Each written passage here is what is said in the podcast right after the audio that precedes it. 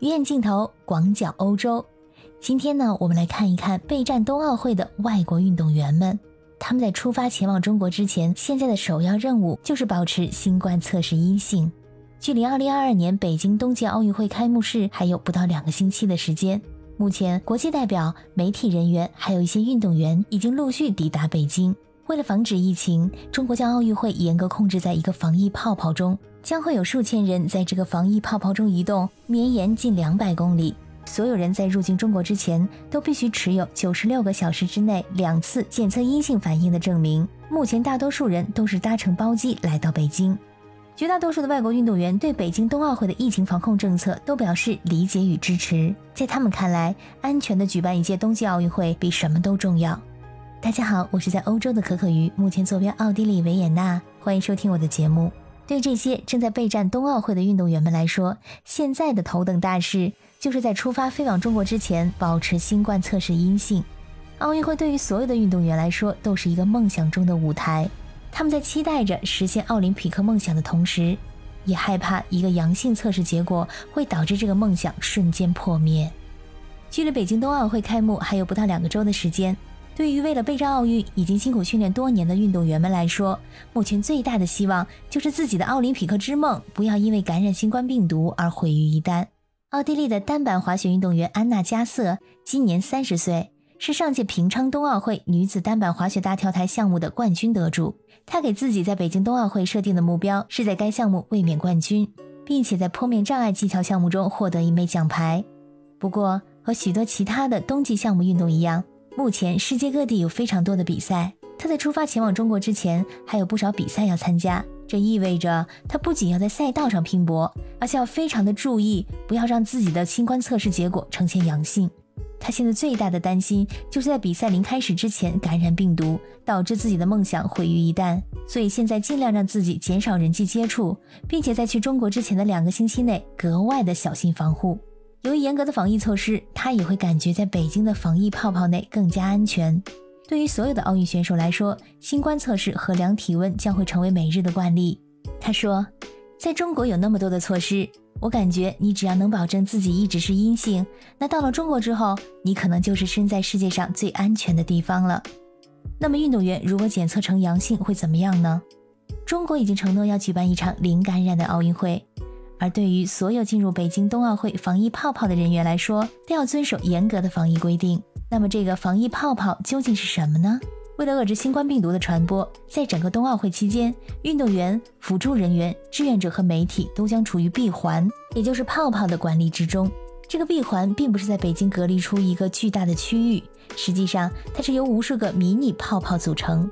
比如，北京市民日常通行的一条街道旁边有一家隔离酒店。对乘飞机抵达中国的人员来说，他们从飞机在北京降落到乘飞机离开，将一直处于闭环之内。在不同于东京奥运会，允许媒体在隔离两周之后离开泡泡进入公共空间，在北京冬奥会期间，所有的人员都不能离开这个闭环。这个闭环内会有多少人呢？目前还没有确切的数字，不过将有大约三千名运动员参赛，一万名媒体人员参与报道，还有大批的工作人员为冬奥会场馆的运转提供支持。包括翻译人员、清洁人员、酒店工作人员和司机等等。另外，还将有一点九万名志愿者，但不是所有的志愿者都将在闭环之内。在这个闭环内，所有人都必须完全的接种疫苗，或者在进入闭环之前完成二十一天的隔离。每天都要进行新冠病毒检测，所有人都必须始终佩戴高规格的口罩。闭环内有酒店、餐厅、便利店和加油站。这个冬奥会泡泡所产生的垃圾也会与其他的公共垃圾分开处理，可以看出来管理的非常的严格。所有的国外运动员在出发前往中国的前两周内呢，就必须监控自己的体温和其他健康指标，并且先后进行两次 PCR 核酸检测，结果都必须是阴性。如果说运动员在飞往北京之前的三十天之内曾经感染过新冠病毒并且康复，那么他还需要再额外的提供两份核酸检测阴性的证明。这些启程之前的核酸检测当中，有一次的检测结果是阳性，中国方面就会建议相关运动员不要来北京，而所有在防疫泡泡中被检测出感染新冠病毒的运动员都将被禁止参加比赛。因此就不难理解，为什么那些计划参加冬奥会的运动员们，在世界各地巡回参加其他赛事的时候，就要格外的小心谨慎了。很多运动员只要不参加比赛，就待在家里，基本上不和别人接触。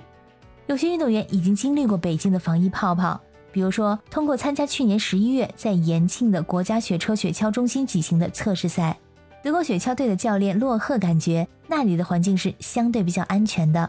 在那里呢会得到保护，但是仍然要非常非常的小心。他表示自己的另一个担忧就是害怕某些运动员的测试结果会呈现假性阳性，导致他们无端错失参赛的机会。尤其是中国的测试标准比欧盟更加严格，在出发前测试为阴性的运动员，到了中国之后测试结果可能是阳性。在德国，CT 值三十级以上的人被认为不具有传染性，而在中国这个门槛是四十。CT 值越低，意味着感染新冠的风险越高。因为奥密克戎更具传染性，所以必须迅速锁定阳性病例。